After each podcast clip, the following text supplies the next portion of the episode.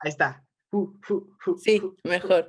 Creo que ese es el baile de, en lugar del baile de la lluvia es el baile del wifi, de la señal. El baile del wifi, así para que se traiga todo para acá. Pero bueno, como les estaba diciendo amigos antes de quedarme Frozen, eh, vamos a hablar ahora de la película número 6. No sé si sea la 6, pero estoy seguro que es la, este, la tercera antes de terminar. No, no sé qué. Bueno, ya, ya mero vamos. Sí, la 6, es la 6, la 6. Es la número 6 y el día de hoy vamos a hablar de Ma Rainey's Black Bottom o la reina del soul, la reina del swing, no recuerdo. La reina del blues. La, la, reina del blues, o sea, dije todos los géneros menos el que había dicho. Sí. Pero este, ese nombre en, en español, bueno, saben. Entonces, este, váyanle cayendo amigos, mientras nosotros vamos dando la introducción al episodio. Karina. Hola a todos ustedes, amigos cinecheleros podcasteros. Bienvenidos a la sexta entrega de este especial de análisis de películas, de las nueve películas más importantes con mayor número de nominaciones rumbo al Oscar 2021. Yo soy su amiga Karina Mejía y del otro lado de la ciudad, unidos, enlazados por estas ondas electromagnéticas, se encuentra Charlie Acevedo, Charlie Charlas para los compas. Esta vez ya no estoy de invitado, me comenta Karina que sí, en efecto, sí soy parte de este podcast. Entonces, este, gustoso, amigos, de que vayamos a hablar ya de esta película que la verdad eh, está, está chida, pero siento yo que no le gana a la anterior en, en algo. Quédense porque va a estar cotorreado este asunto. Y bueno, antes, antes de empezar, yo creo que siempre hay que ir calentando las bocas con algo, algo que ya siempre traemos aquí en Cinechelas, ¿no? El día de hoy traemos algo que yo quiero llamar un clásico tapatío. Este es um, una Wheat Summer Ale de cervecería Zorra. Ya se los enseñé a los amigos del Zoom, del Zoom de, de Live, ahora nuestros amigos aquí en YouTube. Este, yo estoy volteado, pero Karina sí está en la dirección correcta, entonces ustedes están leyendo arroz y en mi pantalla y en la pantalla de, de Karina están leyendo Zorra. Entonces, este, esta fue en su momento, allá por los 2010, eh, mis primeros acercamientos a las cervezas de trigo. Entonces, ah, pues vamos a probar porque la verdad sí, sí vale muchísimo la pena. Yo lo voy a hacer en también uno de mis vasos favoritos. Voy a ver si ya lo cambio porque se le está cayendo ya en la serigrafía, pero es de mis, de mis pintas, así que no, no falla. Además es súper, súper, duper resistente. Eh, With Summer El Cari. ¿Tú qué estás esperando? Nada más escuchar el nombre.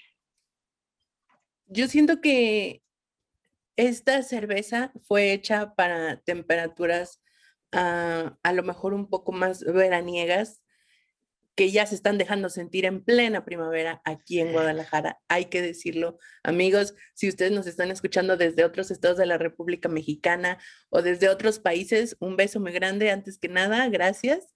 Pero aquí en la ciudad de Guadalajara, la perla tapatía, la perla de Occidente, nos están llegando unos calores que para qué les cuento. Entonces, no porque no haga más calor en otros lugares, eso me queda claro, pero nos llegó así como de golpe, de sorpresa. Oigan, avisen. Por lo menos. Será golpe y sorpresa porque no hemos salido tanto como para realmente saber que este pedo ya estaba este, desde antes. Pero sí. sí. de hecho, al momento de enviarle la chela a Karina, que estaba en el refri y, y todo, me dice que, que, literal perdió lo frío del refri en el traslado y no es muy largo, no son como 10 minutos este, de aquí donde estoy a donde está ella. Entonces, está, está, muy cabrón el calor, amigos. Hidrátense mucho, no solo con cerveza, también con agua. Entonces, pues vamos a... Por cierto, no solo con cerveza. No solo cerveza, ¿no? Este, entre, entre, chelas es recomendado y aquí voy a hacer como el, el, momento señor de tomarse un, este, un vasito de agua entre chela y chela, un litro si tienen chance, pero bueno, vamos allá. Entonces, vamos a servir. Yo recuerdo esta chela tener un cuerpecito dorado ligeramente turbio. Vamos a ver si eso se conserva. Y ahí está. Sí, un poquitito. Aunque bueno, ustedes no pueden ver la contraluz ahorita porque la luz está dando directo a la cara, pero está, es, es un cuerpo bastante lindo, limpio. Este, la espuma muy característica de este, las cervezas de trigo es muy, muy, muy, muy blanca y cubre lindamente, lindamente ese, ese adverbio yo creo que no existe en este, su cerveza. Creo que lo pueden apreciar mejor de la cámara de Karina, es, ese color está muy, muy, muy bonito. Y en aroma, ya digo, ya, ya observamos, en aroma huele ligeramente como si fuera pan, este, sí hay como un poquito de eso de, trigo. Cari tiene, con su expresión, yo creo que tiene otros datos. No, pues es que, digo, no es que huela mal, pero para mí el olor muy característico del trigo es, es como ese aroma medio apestosito. O sea, no porque sea malo, sino como que es como oloroso, no sé cómo decirle, no sé es, cómo Es verdad. Las, las cervezas de trigo, amigos, sí tienen un olor más peculiar que las que están hechas con, con cebada. Y, y a mucha gente que de repente no, no le entra, ¿no? Pues este, a una cerveza, esta no es una cerveza clásica de trigo, generalmente son estilos alemanes como las Weizen, las Jefe Weizen, las, las este, hay, hay una que era oscura, no me acuerdo ahorita del nombre, eh, Schwarzbier, que también es de mis favoritas, Dunkel, todas esas tienen un aroma muy distinto. E incluso yo creo que al fondo es un poquito dulce, pero dulce, mantequilloso, no sé, está muy extraño. Pero este, déjame decirte que seguramente te refrescas ahorita, Cari, porque es, es un, una ale muy, muy este, ligera. Entonces, pues vamos, salucita. Gracias, amigos de Zorro, por hacer tan bella cerveza. A ver si este lote cumple las mismas expectativas del de hace bastantes años atrás. Entonces, vámonos. Mm. Su buen traguito. Ah. Muy ligera en la boca, no, no hay así como una explosión de sabor. Eh, de hecho, muy fácil de pasar. Este, sí, están esas notas como apanas, eh, no sé, yo estoy notando un poquito de centeno, curiosamente, porque está, tienen ellos una específicamente que es una rye eh, ale, rye, no sé qué ale, no, recuerdo el nombre, pero esta de repente me sabe como ese tipo de granos. Em, como es ligera, yo también recomendaría tomarse unas dos o tres, este, una, con una comida ligera. Entonces, Está, está muy rica. Yo ya estoy perdiendo la sensación calurosa. ¿Tú, Cari? Yo, yo tengo una pregunta, Charlie. A ver, ayúdame. Porque digo, entre los dos, tú eres el que más sabe de este asunto. Aquí en los ingredientes dice que literalmente solo tiene cuatro. Agua, malta, lúpulo y levadura. O sea, e, es lo que viene en la etiqueta. Sin embargo, pues nos están manejando que es una wheat, o sea, que tiene trigo. ¿En qué momento o sea, ¿en qué momento tomamos en cuenta el trigo, el trigo. en los ingredientes? Ajá. Cuando dicen malta, no siempre es de cebada. Las maltas pueden ser de, este, de trigo, obviamente de cebada, de arroz. Algunas llegan a usar este, maltas de arroz, de centeno. o sea, puede, la malta más bien se refiere generalmente a, a los granos que están usándose para crear la cerveza. Entonces ahí, si, si hiciéramos un desglose de las maltas, veríamos que es como una combinación de, muchas de esas cosas. Sí, a mí yo también me llegué a hacer esa pregunta y creo, no recuerdo quién fue quien la respondió, pero está, estoy seguro que no está conectado aquí, pero si no llego a escuchar, este, tú, persona que me dijiste este dato, gracias. Pero sí, realmente cuando se refieren a maltas, se refiere a los granos con los que está hecha la cerveza. A mí me gusta mucho es, encontrarme cervezas de trigo de tan buen precio sobre todo y de, de, muy, muy buena calidad, y que estén hechas también aquí en Guadalajara. Cervecería Zorra eh, ha estado haciendo cosas muy, muy chidas y este es un clásico para mí. Este, muchas gracias. Y con esto comenzamos ya este review express de Mal Rainey's Black Bottom. Saquen su chela, saquen su agüita mineral, su chocomil, aunque ya es muy tarde para el chocomil y vámonos allá. Es, timeless, Charlie, es, timeless. Yo no me tomaría uno ahorita, la, una, que son, ay, las dos y media de la tarde, no sé, yo no sé. Así en malteadita, sí, frillito, rico. Ay, yo sí, la neta, sí. Bueno, a ver nuestros amigos del live, a ver si alguien este, coincide con Cari, Team Cari, Team Charlie, por si los chocomiles son para la tarde o no. Pero bueno, ah, usando obviamente el método del episodio 34 que tú puedes ir a consultar ya sea a Spotify o a nuestro link en bio y descargarte la infografía para seguirnos en este, en este viajecito, eh, pues adelante. Y si no, pues nada más que en la cotorrea vamos empezando primero hablando de qué eh, trata esta película. Y eh, Rainey's Black Bottom es una película basada en una obra de teatro, tengo entendido del mismo nombre, que está basada en una historia de hechos reales. Eh, y habla la, la, historia de Ma Rainey, que era una cantante muy famosa por allá de los años 20, 30, ajá.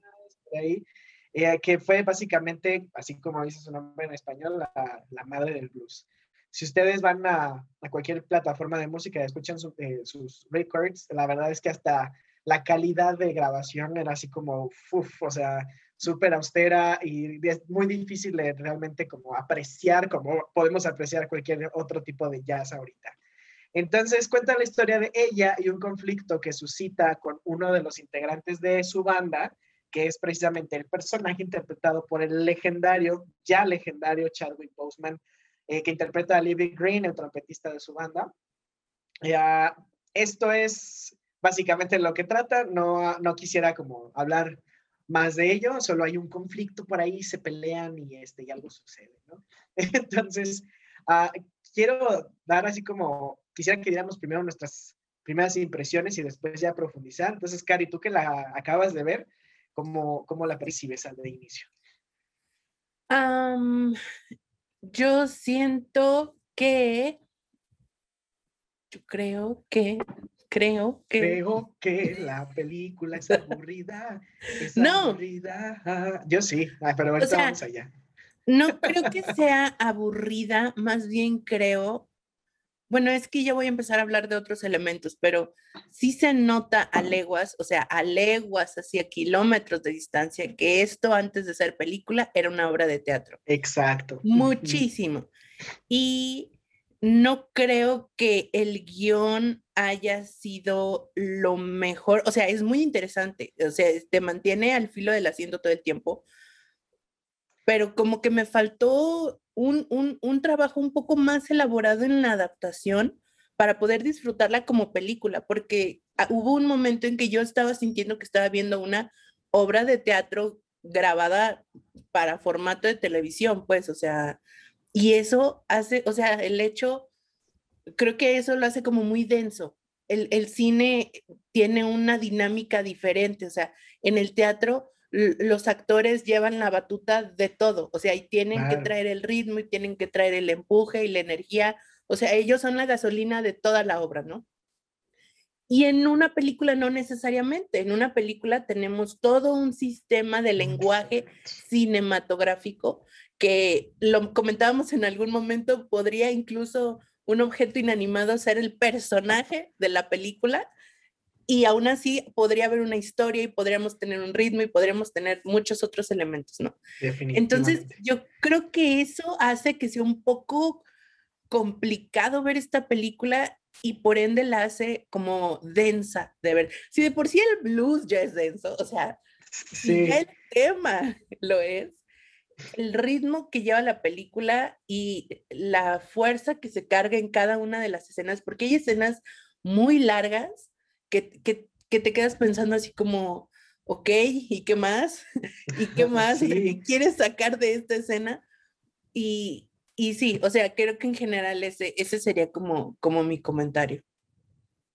Sí, yo coincido mucho con que el ritmo de la película es muy pesado. La, de hecho, yo, yo la vi cuando salió en Netflix, que fue por ahí de finales del año pasado, algo así.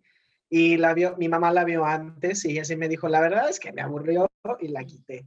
Y yo, pero ¿cómo? O sea, es Viola Davis, es este, Chadwick, Chadwick Boseman. Entonces, una vez que empecé a verla y de notar precisamente este factor que realmente es muy, es muy teatral, que sí se vale mucho de, de diálogos monológicos cañones, así, pero 50% de la película. El ex, exacto, y que habrá que ver que el experto en, en, en lograr que estos monólogos funcionen es Spike Lee. ¿no? creo que aquí todavía hace falta, haría falta como la dirección, poder, em, y al guion, sí, claro, así como lo mencionas, poder empujar.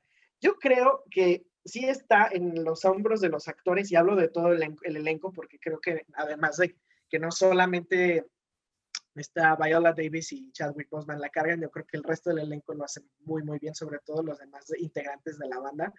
Es algo muy grato de escuchar, no tanto de ver, pero, eh, pero sí, la verdad es que por ese lado creo que la película vale la pena que se vea.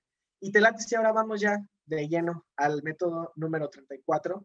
Vamos hablando de la música, que fíjate que para la, la clase de película que es, yo sí esperaba más presencia de la música que, y que fuera más como Protagonista. más protagonista, exactamente. Me robaste la palabra de los labios. Creo que no, no se logra tanto de ese, de ese, por ese lado. Yo creía que iba a ser como más musical, menos, menos, eh, menos dialogada, de alguna manera, no sé cómo decirlo. Pero sí, creí, creí que iba a ser como, de hecho, yo tenía la impresión de que iba a ser musical, que iba a tener escenas cantadas y todo eso. Entonces, la música aquí realmente solamente parte a hacernos entrar en contexto, ¿no? Y, pues de que, los, de que todos los personajes giran en torno a este tema. Ya, ¿no? O sea, no sé, salvo tu mejor opinión. Yo no, le daba unas tres estrellas. Así. Creo que en la parte de la música, ah, no sé si fue este intento de no monopolizar el tema, de estamos hablando de la madre del blues, pues vamos a hablar del blues, no, como que se quisieron ir más a la parte ah, social el contexto que estaban viviendo estos personajes en su época, en sus días, sus luchas, sus demonios, etcétera, ¿no? Sin embargo, hay que decir algo bien importante, un detalle que yo sí quisiera resaltar. Se le puede dar un protagonismo importante a la música sin la necesidad de que sea necesariamente un musical. Se me viene a la mente, por ejemplo, o sea, piezas icónicas que nos las sabemos en cuanto le pones play a la película, Interstellar, bueno, en general todas las películas de Christopher Nolan, ah, por ejemplo, es, es eh, muy, muy conocido toda esta franquicia de Piratas del Caribe, inmediatamente te sabes el, el, tema, o sea, bueno, cualquier cosa que haga Hans Zimmer en general. Sí, le mandamos un saludo a nuestro amigo personal Hans Zimmer. Sabemos que nos está cotorreando por ahí también. Entonces, a eso nos referimos cuando decimos que estaría cool que le hubieran dado más protagonismo a la, música, es decir, que por sí sola la música se haga sentir en la película sin que necesariamente alguien la interprete, o sea, toque un instrumento o esté cantando la canción y sin necesariamente tener que ser un musical per se, ¿no? Entonces, absolutamente. Yo siento que sí, creo que en esa parte sí también a lo mejor a lo mejor también tiene que ver que ya traemos como la expectativa de, ah, nos van a hablar de la madre del blues, pues tenemos como esta expectativa de, va, va a haber una música muy importante en esta película, ¿no? No quiere decir que sea mala, no, no considero que, que sea mala, pero sí, como tú decías, a lo mejor hubiera estado un poquito, no un poquito, hubiera estado mejor. Mejor, sí, más. Si le echaban tres pesos más de música, hasta cinco pesos. si ya estamos ahí, pues ya, de una vez, ¿no? Sí. Entonces, eh, bueno, creo que en la música igual ah, hubiera estado muy padre, pues porque el, blues, así como, como el jazz te da, te da para eso, marcar el ritmo de la película con el ritmo de la música, ¿no? Pensando, por ejemplo, en Whiplash, o sea, cómo la edición está 100% su base es la música, ¿no? Entonces, ah, creo que si hubiera podido hacer un trabajo como de ese estilo y, hubiera sido más dinámica la película. Sin embargo, pues regresamos como, pues a lo mejor el, el guion de alguna forma como que, como que lo impidió. Y ahorita estoy pensando, o a lo mejor incluso fue un tema ah, intencionado, o sea, porque, bueno, vamos a hablar más de ello adelante, pero los temas que se tratan son densos, son pesados, son fuertes. Y el ambiente, y lo vamos a hablar en la parte de, maquillaje y todo esto, el ambiente era sofocante, o sea, literalmente sentía la desesperación de ese calor que ya lo hemos dicho, aquí en Guadalajara también se está dejando sentir. Entonces, bueno, quiero creer que todo, que todo fue intencional, que todo estaba fríamente calculado pero de... O calurosamente. Sí, sí, sí, también. Pero de manera personal, Cinechelera, así, Cinechela le hubiera gustado un poquito más en la música. Creo que en eso estamos de acuerdo. Puente. Y, Total y absolutamente. Y en lo que sí, yo estoy muy, muy sorprendida, muy satisfecha y, y que me llevo así las mil estrellas para nuestros protagonistas en la parte de actuación. Porque mira, yo te quiero decir una cosa hay actores y actrices que hacen muy bien su trabajo, que son excelentes actores, que de verdad tú los dices, no, pues hacen muy buen trabajo. Pero tú cuando lo ves en una película no puedes dejar de pensar, es fulanito de tal, es fulanito de tal. O sea, no lo ves como el personaje, lo ves como el actor en la película, ¿me explico? Y eso personalmente yo lo encuentro como una falla porque no estás, o sea, el actor tiene que dejar de ser sí mismo y meterse en la piel, en los zapatos, en todo, o sea, tiene que olvidarse de que él existe y encarnar, o sea, literalmente darle vida a una persona distinta, ¿no? Y muchas veces ya nos quedamos con una versión del actor que simplemente va como cambiando de lugar y de escenario, pero es el actor, ¿no? Y con sus formas y sus métodos y sus mismas caras y sus mismos todos. No que sea malo, pero personalmente yo siento que hay actores que se encasillan en esa parte. Y cuando yo estaba viendo esta película, yo sabía que estaba viendo a Viola Davis, yo sabía que estaba viendo a Chadwick Boseman, pero no los estaba viendo a ellos como actrices y como actores. Estaba viendo a Mal Rainey y estaba viendo a Libby, creo que se llamaba el, trompetista.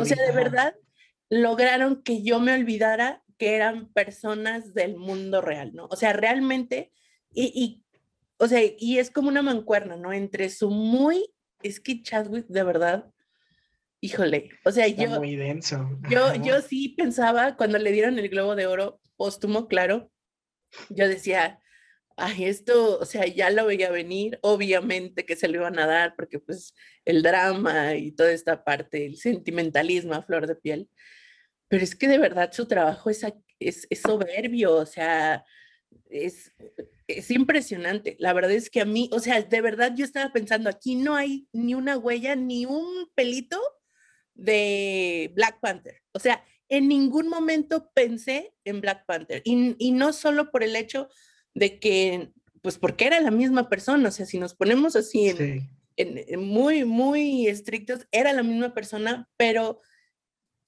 no, pero no era la misma persona, no había rastro de sus otros personajes aquí. Y yo de verdad me quedé así como, wow, o sea, esto es, esto es muy difícil de que un actor lo logre, más cuando está tan cerca un proyecto del otro, o sea, porque dije, así es que pasaron 20 años de distancia. Y, y, digo, lamentablemente ya no vamos a poder saber cómo hubiera sido otras, otras producciones más alejadas, pero si este fue el gran final de Chadwick, híjole, qué buen final, de verdad, estoy muy impresionada. Y en el mismo nivel con Viola, que ahí sí entra mucho en juego el maquillaje, que, que wow, o sea, ahorita vamos a hablar de eso pero de verdad Viola también logró hacerme olvidar que la había visto en The Help, que la había visto en, en todas estas otras producciones, o sea, no, no recurrió a ese uso, quisiera decir, como esa zona de confort en cuanto a expresiones y, y, su rostro y sus lágrimas, porque son muy características, yo siento que Viola tiene una forma muy característica de llorar, que, que a la que recurre siempre, y en esta ocasión no la vi. Ajá, sí, al contrario, yo siento que estaba así como, como experimentando con su cuerpo y experimentando nuevas formas de decir lo que siempre dicen, ¿no? Entonces, híjole, e, esas, e, e, ellos dos de verdad, mis respetos, mis, mis respetos. ¿Tú qué piensas, Charlie?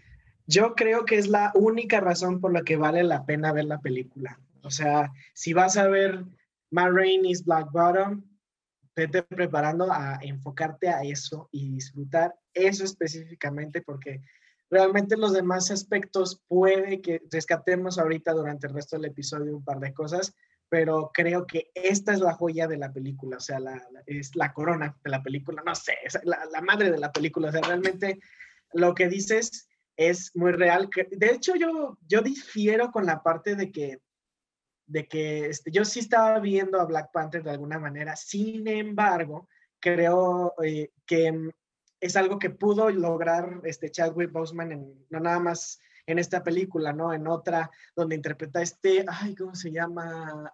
Ay, oh, I feel good.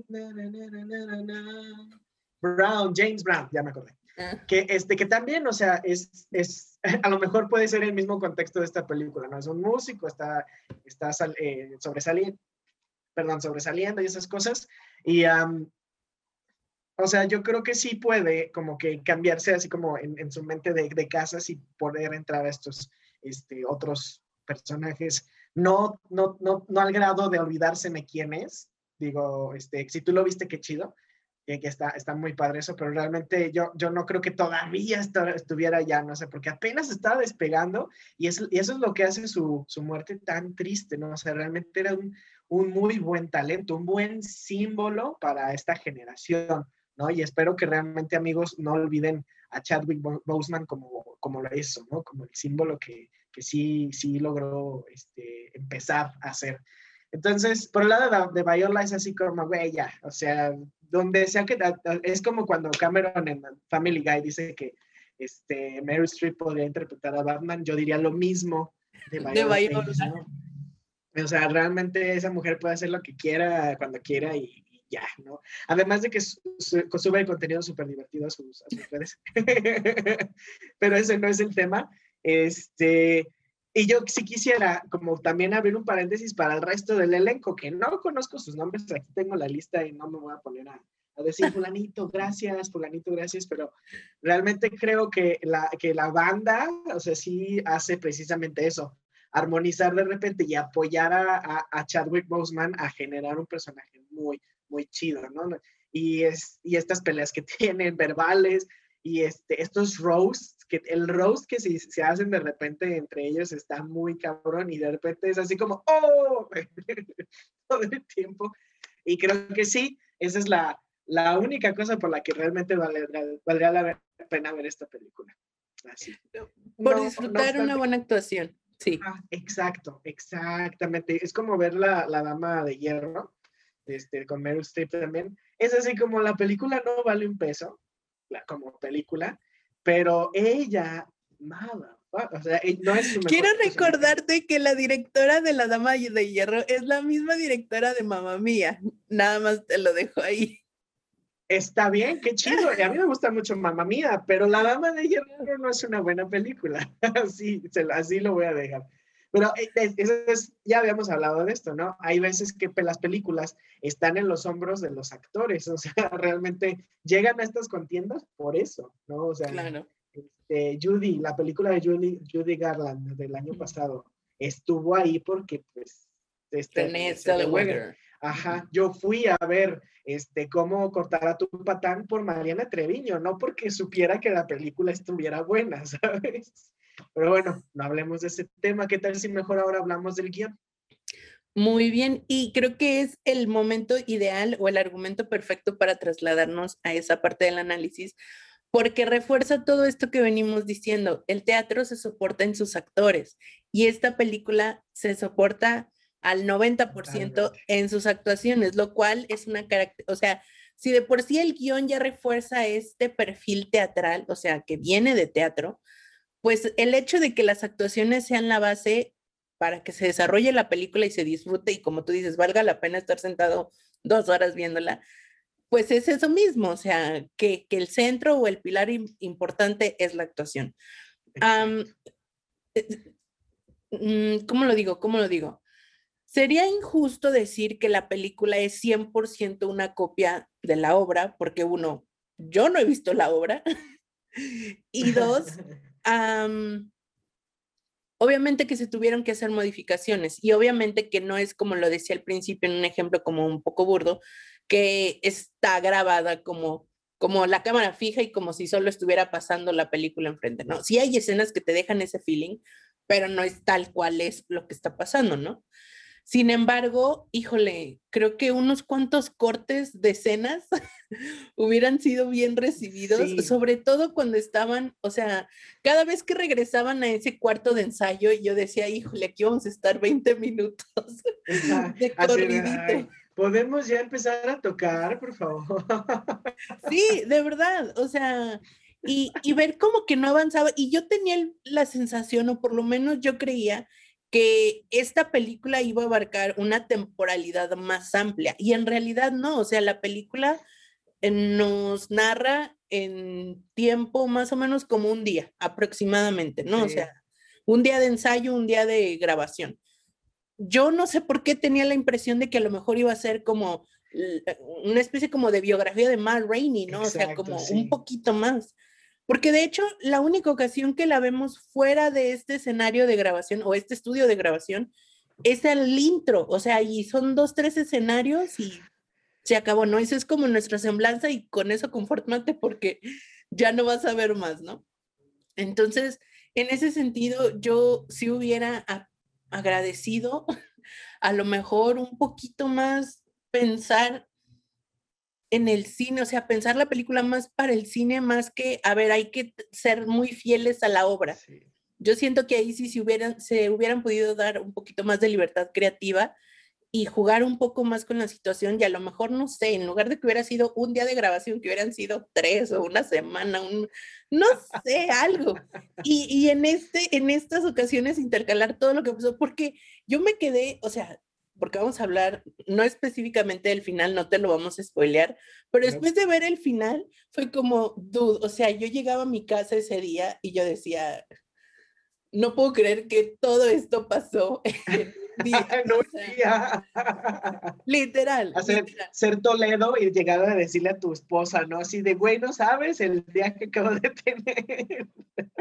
Exacto. No, no, no, no, Todo el drama, todas las discusiones, todas... Eh, es que pasa de todo, o sea, es una película en ese sentido como caótica, pero porque es una obra de teatro, o sea, porque la idea original era literalmente squeeze all over it, o sea, meter todo esto en una hora y media que es una obra de teatro y pues obviamente que en la obra se siente como súper dinámico y se siente como, wow, están pasando muchas cosas, pero para el cine creo que era como, a ver, aquí puedes cortar la escena, no pasa nada, podemos irnos a un día siguiente, ¿sabes?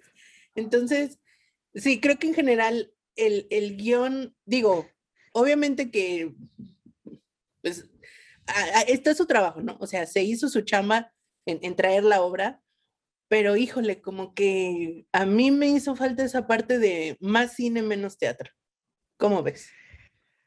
Yo estoy de acuerdo, no me molesta como tal el formato, o sea, es que es lo que les digo, vas a ver esto por los actores, no tanto por lo, este, por los actores y los diálogos, creo que ahí es donde tiene el gran logro, el, este, el guion, o sea, cómo metes todo, todo esta, este sentir, este sentimiento de los, de los personajes en, en un guion cinematográfico, ¿no? Este, realmente por ahí creo que tiene ciertos, sí le faltó echar de mano de, de, de, o de la narrativa del cine, ¿no? O sea, mm, como que, sí, o sea, no, no, no diría nada más que eso, la verdad, o sea, no más. Así, de hecho, diría que pues ya vámonos saltando a la parte de, de dirección de arte, que aquí viene otra, otra buena razón también para ver la película, que, este, que ya lo estaba spoilereando Cari, cómo usas el maquillaje para, para mostrar y, plasmar en, pantalla eh, la temperatura, del, no la temperatura, pero es, este, esta tensión climática que están viviendo los, los, los, personajes, ¿no? Y se nota muchísimo en el personaje Viola Davis, como, güey, yo la veía y decía, ah, no la quiero ver, porque ahí creo que lo que más me molesta en la vida, de las cosas que más me molesta en la vida, es el calor. Y este, es muy evidente. Entonces, realmente verla era muy estresante. Era así de como de, mi hija se te está corriendo el rímel, por favor, vete al baño. Pero es parte, ¿no? O sea, y tú buscas a Matt Rainey en, internet, o sea, cómo lucía ella, y no es muy distinto. O sea, obviamente no puedes pedirle a, este, a Viola Davis que, que, que, traiga así como tantas prótesis, ¿no? Para pasar, para ser exactamente en cara, pero en persona no sé, yo la escucho en sus canciones y escucho a la persona que ve en la pantalla y creo que me gusta más todavía la persona que ve en la película. Entonces, e, eso, por ese lado está, está, está más chido, ya no estaba hablando, no estaba hablando del, maquillaje, pero eh, aquí podría decir que también fuera de eso, tal vez, tal vez solamente se limitaron a, a ponernos en contexto, ¿no? Pero creo que es, que es bueno y creo que está nominado, creo que los contendientes a, nominar, a mejor que maquillaje y vestuario, creo que eh, son los que yo creería que van a ganar, a lo mejor puede ser que sea la segunda estatuilla que se lleve, porque seguro la primera va a ser Chadwick Boseman, yo no se la daba a él, yo preferiría que movieran a Daniel Kaluuya a mejor actor, a esa, a esa categoría y se lo dieran a él, yo considero que Daniel Kaluuya toda, ahorita es superior, pero Chadwick Boseman, si se la dan, definitivamente se la merece. Ya, ya me salí del tema. Adelante, Karin. ¿Tú qué opinas del maquillaje? Yo creo que el maquillaje logra hacer algo que no hace la música y es tener su momento de protagonismo cada vez que veíamos la cara de Viola. Y no solo de Viola, o sea, también del resto de los personajes, porque obviamente no es como que tengamos la experiencia 4DX en nuestras casas. Y... Quien la tenga, qué chido, invítenos a su casa. Sí, invítenos a su casa, por favor. Llevamos cubrebocas, lo prometemos. Sí. pero no es como de que, ah, está lloviendo y te avientan el chorro de agua en la cara, o hace mucho aire en la escena y te avientan el chorro de aire en la cara, ¿no? Entonces, aquí, pues en el cine podemos escuchar y podemos ver y eso nos provoca que sintamos cosas, ¿no? Pero no tenemos el factor aromas, no tenemos el factor temperatura, no tenemos el factor, bueno, de textura, por ejemplo, no podemos sentir eh, lo que, las telas, todo esto. Y el maquillaje de en esta ocasión, en esta película, nos ayuda visualmente a entender esos otros factores que de manera así palpable no podemos acceder. Y, y se me hace, o sea, me quedo pensando también mucho en cómo es correcto en el sentido del tiempo de que en los 30 no existía un maquillaje que te aguantara esas temperaturas, o sea, inevitablemente se iba a correr, inevitablemente ibas a acabar con la cara de payaso, o sea, con el rubor y, y todo, o sea, súper corrido, ¿no? Y luego yo me fijaba mucho en el cuello y en el escote de Viola, que también era como estaba así, no, chorreaba el vestido, era porque, porque no, no. Y luego también acompañado, obviamente esto tiene sentido o te lo crees porque ella como en su rol lo, lo proyecta, o sea, realmente si sientes el calor de Viola cuando se desparramaba en la silla o con sus tragos de Coca-Cola. Ajá, de Pepsi, era una Pepsi. ¿No era Coca? Una Coca-Cola. Ah, ya, le, ya, ya, ya. Apliqué un Pedrito Sol aquí. La mayonesa, no, Charlie. Bueno, ya. El amor de Dios. Pero bueno, y efectivamente, como tú mencionabas, esta película está nominada a Mejor Maquillaje y es la primera vez en la historia del Oscar que se nomina a un equipo de maquillaje liderado por una chica afroamericana, que ahorita estaba buscando el nombre, les prometo que ahorita se los encuentro, pero bueno, esta, esta película nos está ayudando a hacer historia en ese sentido, ¿no? Que yo creo que en general esta película es lo que yo me quedaba pensando mientras la veía, está ayudando a exaltar, como a jalar del underworld todo este talento que se sabe que se tiene en la comunidad afroamericana, pero que queda como en, en los mejores actores de reparto, ¿no? O sea, que se queda como, como en categorías así como más, ah, pues sí, aquí estuvo y pues le dijimos que, que le cayera el cotorreo, pero no lo invitamos una chela, ¿no? Así se me figura a veces que se trata todo, a todo este gremio. Pero en esta ocasión, y creo que en general los Óscares de este año traen un perfil muy, muy por ahí, ¿no? Así como, a ver, vamos reconociendo todo esto. Y otra cosa que, bueno, mejor la digo más adelante para, para poder terminar el análisis del, del, del vestuario y del maquillaje sin salirnos de, de contexto. ¿Me acuerdas que te diga? Va, perfecto. Entonces, no sé si lo que te ibas a decir vaya dentro del diseño de producción. No, ya va hasta este, la tercera etapa. Hasta la tercera etapa, va. Entonces, ah, vamos a hablar de, de, de diseño de producción, de, de los sets y, y yo yo, yo creo que aquí, este, por lo, por lo pronto, no como en The Father, que si el, el departamento de repente sentías que, que era como otro personaje de, este, cambiante en, en, la película, aquí creo que más bien nos ayuda a como vamos a pasar toda la película en un solo lugar, o sea, en un solo edificio, o incluso este, nos ayuda a ver las varias perspectivas de, del lugar háblese, de cuando, en, el intro, cuando Viola hace su desmadre afuera, este, este sótano donde los músicos están ensayando, y eh, creo que mi escenario favorito aquí es el estudio de grabación, ¿no? Donde, donde, Viola también hace su drama, porque quiero que mi sobrina diga eh, por mis huevos, ¿no? Esa, esa, escena creo que es la, mi favorita de ella en esta película. y creo que te, ayuda a entender como, también así como, creo que ¿dónde más lo dije? En, la de Judas and the Black Messiah. Estas películas a veces te instruyen, ¿no? O sea, así se estaban haciendo las cosas, así era un estudio de grabación entonces. Y puede que incluso lo hayas sacado de un museo y lo hayas traído así a reproducir aquí en, este set.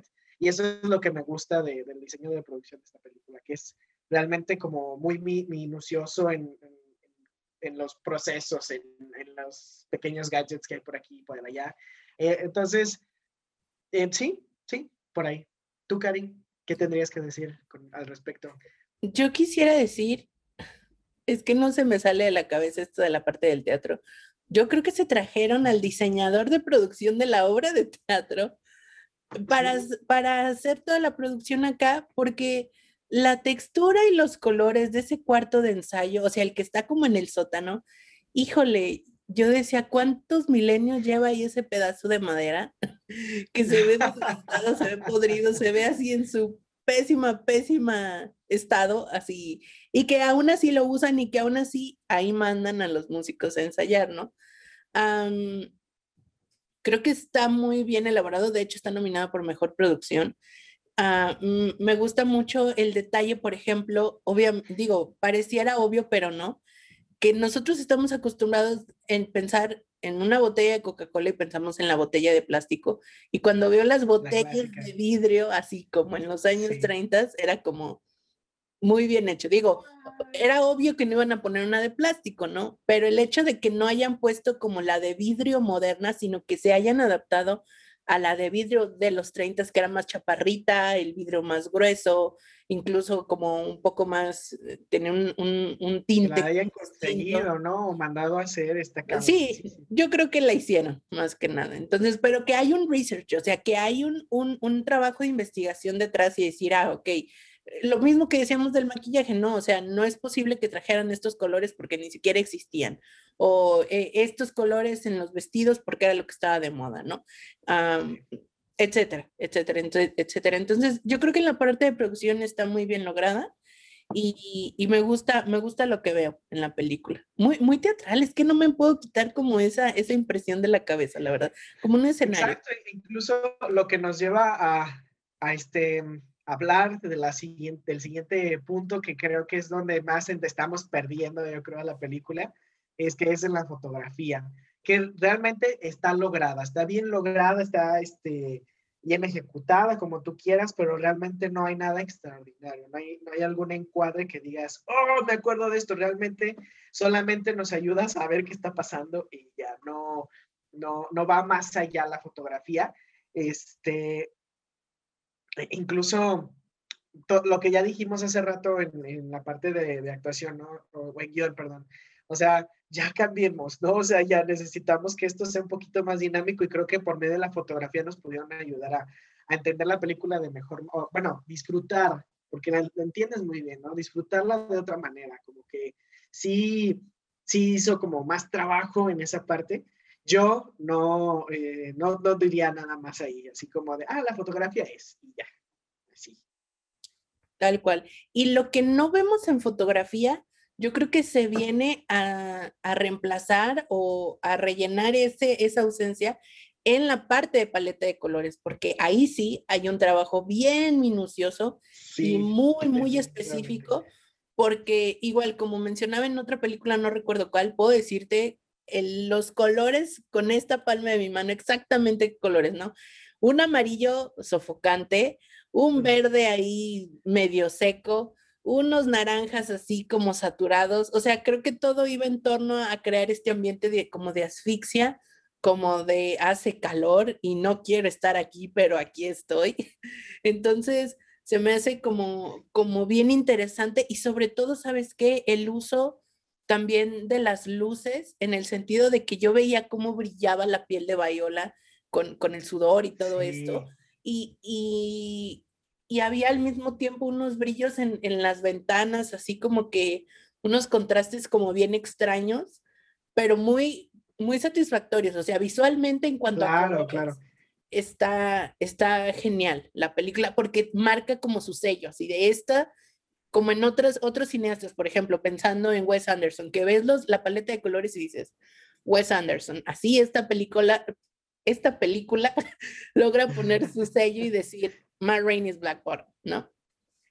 Exacto, de, hecho creo que este, este, sí, sí puede levantar un poco ahí la foto porque la paleta está como súper bien definida. De hecho, ahorita que estabas describiendo, me acordé de esta escena donde igual Viola echada en un sillón, este, que es, creo que es esta antesala del estudio donde está discutiendo con el productor y ella está imponiendo, está imponiendo, y, el productor está así, ¿no? El, el, típico mamón de, de, traje y todo, pero ella es así como súper ella y gracias a los colores podemos ver esos, ese contraste entre lo que está haciendo ella y lo que está haciendo ese otro personaje. Está muy, muy chido. Y, la verdad es que aquí podríamos terminar este, esta primera parte del análisis. Realmente les digo, amigos, no, la película no vale más la pena más que por Chadwick y Viola. Todos los demás, todo lo que hemos rescatado sí está muy chido, pero creo que podrían, así desde ahorita irse enfocando hacia esa parte y ya, y ya, estar, estar listos un pasito más hacia la entrada de los Oscar. Y vamos ahora con lo que a Karina le gusta eh, decir que es la carnita de estos análisis, que es precisamente eh, los elementos, ah, como, los elementos, ¿qué dice la película? ¿De qué está hablando la película? ¿Qué me quiere transmitir? Y realmente hay dos horas de cosas de las que podríamos estar hablando. Primero, yo creo que lo, lo de entrada, sobre todo porque lo plasma más, literalmente este, Mal Rainey, es que este, una, la, lo poderosa que puede ser una mujer, ¿no? Eso, eso es un tema, uno pequeñito de todos los demás que también podríamos estar hablando. Y este, y sí, o sea, es un personaje muy atípico a lo que nos han estado diciendo de esa época. Realmente no estoy seguro si realmente Man Rainey pudo haber llegado a ser así, pero yo me quedaba así como de fuck, o sea, ella realmente aquí traen esos chicharrones y de su lado más que a la iguana y, ya, ¿no? O sea, este, realmente me, a mí me gusta mucho ver ese tipo de personajes en pantalla. también del lado de, del personaje Chadwick Boseman, cómo para mí es un ejemplo de cómo la soberbia incluso te puede llegar a, llevar a las cosas que, este, te lleva. Ya que vean la película van a saber de dónde que estoy hablando, pero eh, eso, estos discursos súper abiertos de, del personaje de Libby, Libby, Libby Green, creo que se llamaba Libby Green, está muy, muy cabrón. La verdad es que este, sí, sí te pone a dudar muchas cosas pero hasta, hasta aquí solamente digo, ah, digo, ya concluyo yo en que la soberbia solamente es un sentimiento que ah, puedes hablar en este monólogo, pero las acciones son lo que cuentan. Sí, al 100%. yo me quedaba pensando mucho en este personaje y dije, ¿Cómo, ¿Cómo no le dieron una golpiza a media película? O sea, porque... no la agarraron a putazos ahí. sí, o sea, porque llega un momento que es como muy sangrón, es como, a ver, ya bájale, o sea, ubícate, si no te gusta... Siéntese, señora. Sí, no, casi, casi, pero ahí seguía, ahí seguía, ahí seguía, y bueno, ya creo que el colapso de todo esto es como el final, ¿no? Que no vamos a decir qué pasa, no vamos, a, decir qué, pasa, porque quiero que la vean, amigos. Pero lo que sí me deja muy claro esta película y las otras películas que hemos estado viendo durante este, este camino rumbo a los Oscars es que, bueno, a ver, Charlie, a lo mejor tú ahí tienes más información que yo y seguramente sí porque tú visitaste, yo no conozco la ciudad, pero Chicago es un, un detonante en muchas cosas respecto a la lucha de los derechos de la comunidad afroamericana, o sea, porque esta película Ah, la de Black Judas, no, la de Judas and the Black Messiah, la del juicio de los siete de Chicago, las tres películas se desarrollan en Chicago y las tres están teniendo mucho reconocimiento. Entonces, no sé si tú por ahí quieres compartirnos algo respecto a esto. Este, si tú pudiste sentir e, e, esa, e, esa vibra o ese movimiento cuando visitaste la ciudad, no sé. La, la verdad es que, mm, o sea, sí tiene, sí tiene mucha importancia históricamente Chicago, o sea, sí en el, en el Museo de Historia de Chicago lo, puedes ver, ¿no? O sea, todas estas facetas. Está, está muy padre, el museo está, tiene una distribución muy, muy chida con respecto a las diferentes etapas, ¿no? De hecho, a nivel comercial, ellos eh, fundaron el tipo de, de, de, tienda, de, tienda departamental, ¿no? Sears es de Chicago y este... Y, bueno, por, tiene muchas cosas que aportar a su país y una de esas es eso, o sea, toda esta historia. Recuerdo que había una sección especial sobre el, eh, ay, como que, sí, son la, lucha de los derechos civiles que todavía está dándose, o sea, aún no están muy claros los derechos civiles que todas las personas deberían tener. Entonces, eh, sí, totalmente de, acuerdo. De hecho, no sé, creo que aprendí muchísimo de la historia de la historia gringa solamente por, por haber ido a Chicago. O sea, realmente no, porque además Abraham Lincoln, que es un ídolo también así como Top. Eh, gringo muy cabrón. Es, nació y, y, hay una sección especial ahí en Chicago. él nació ahí. Entonces, este, sí se siente como esa, esa eh, vibra y esa historia en, su ciudad. Les recomiendo ah, que vayan. sí, no, dense una vuelta porque realmente es una ciudad muy, muy, muy padre. Ahí, este, yo, yo, yo, la considero, y aquí muchos voy a, voy a perder muchos amigos, pero yo la considero la Guadalajara de Estados Unidos. Ah, no es cierto. Algunos dirán que es Los Ángeles, pero nada, no, sé. Pero, pero sí, sí, por ese lado, la verdad es que. All right. E, es interesante también como acordarnos que estas películas, o por lo menos estas tres películas de las que estamos hablando, bueno, en este momento hablamos de Man Rainey's Black Bottom, ¿no? Pero esta película, junto con Judas and the Black Messiah y junto con el, el, juicio de los siete de Chicago, son historias reales, o sea, no es un guion original, son historias que están basados en hechos reales. Entonces, eso me lleva a mi siguiente comentario, que igual aquí a lo mejor yo pierdo amigos, me toca, es mi turno de perder amigos, que lo quiero enlazar con esta gran, gran polémica que se desató el año pasado, el antepasado, ya no recuerdo, después de la pandemia. Ya la pandemia nos, nos dejó sin tiempo. Sí, así es. No sé si ustedes recuerden que por ahí hace no mucho tiempo se anunció el cast del remake de La Sirenita. Y salió toda esta controversia y todo este show de que por qué la nueva Sirenita era una actriz de origen afroamericano. ¿Por qué?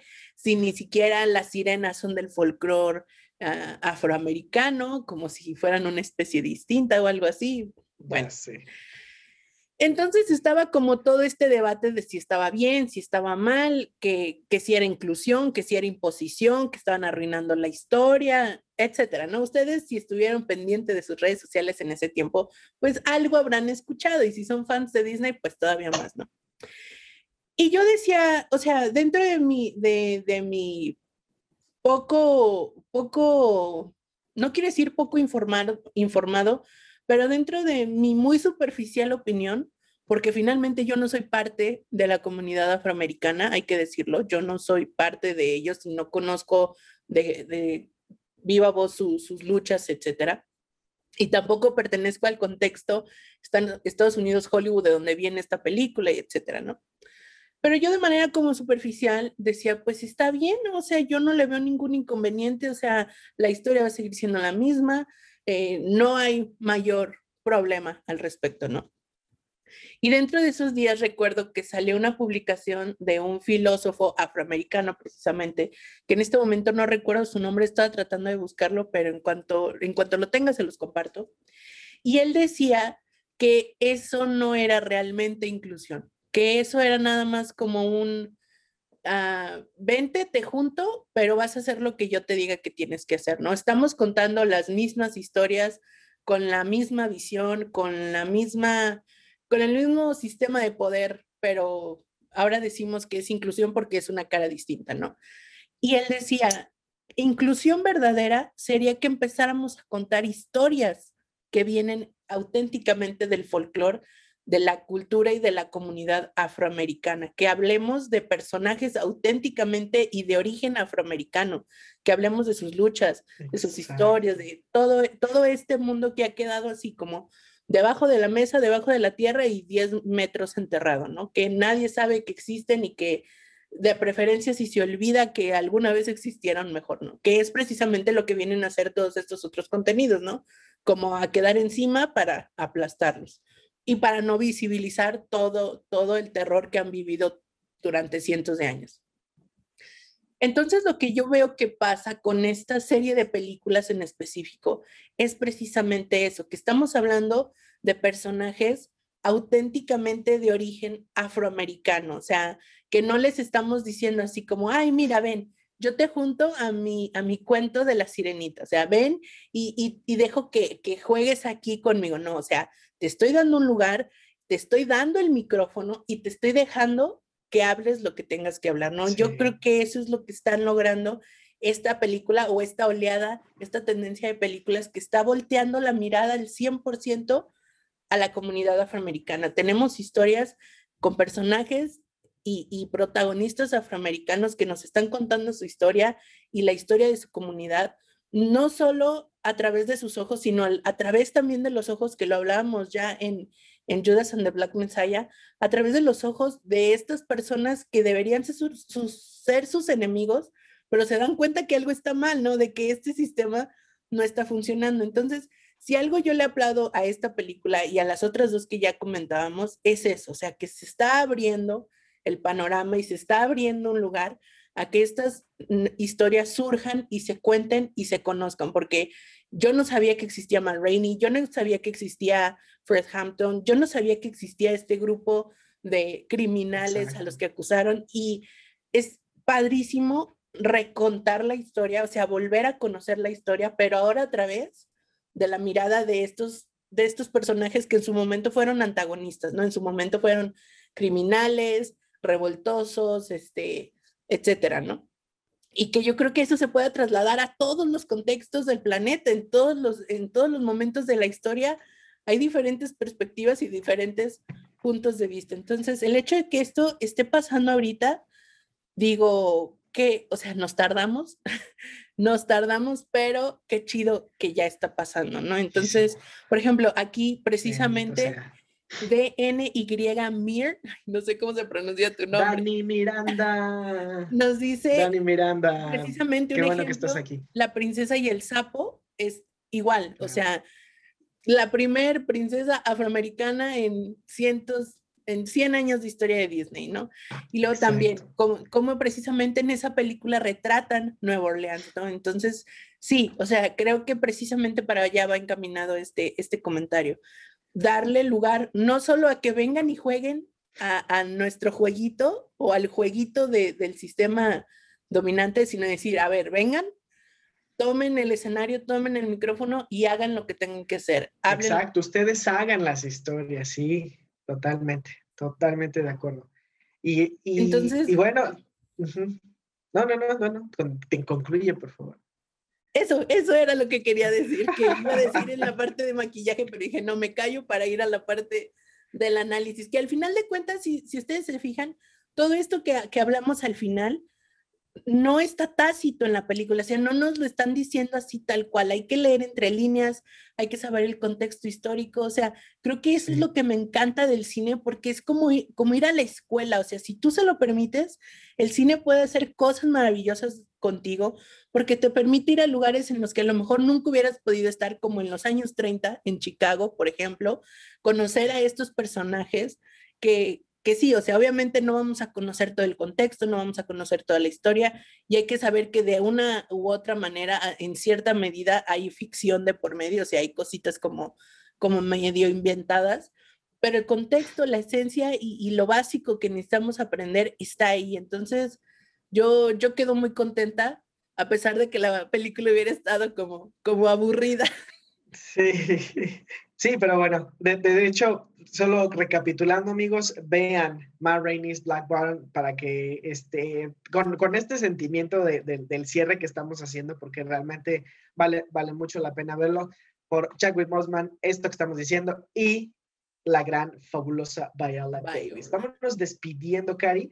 Vamos nada más a comentar por último.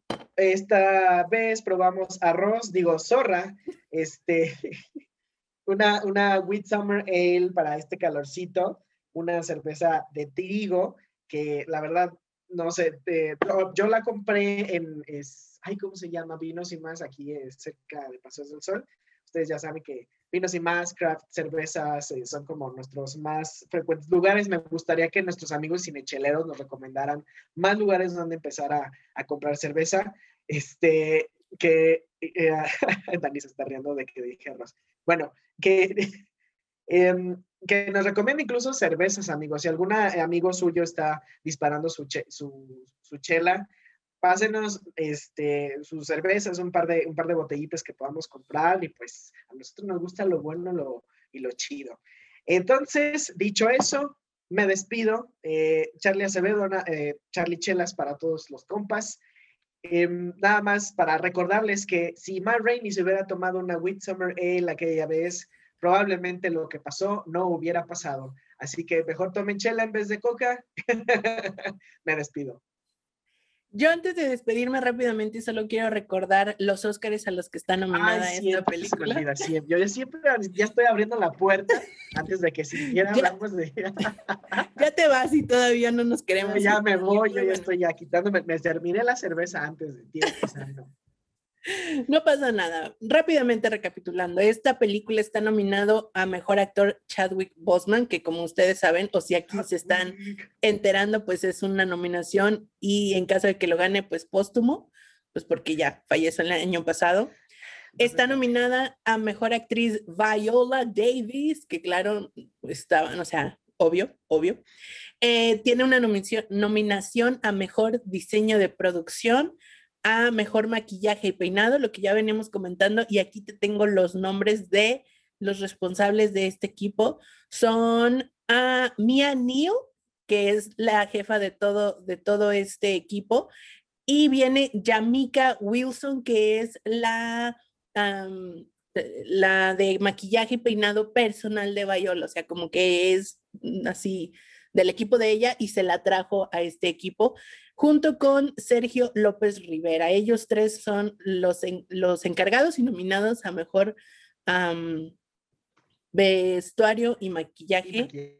perdón, perdón, peinado y maquillaje. No es vestuario, esa es, esa es otra Esa parte, sí. Maquillaje y peinado en esta ocasión. Entonces, ahí está la nominación, están haciendo historia por primera vez un equipo liderado por una mujer afroamericana.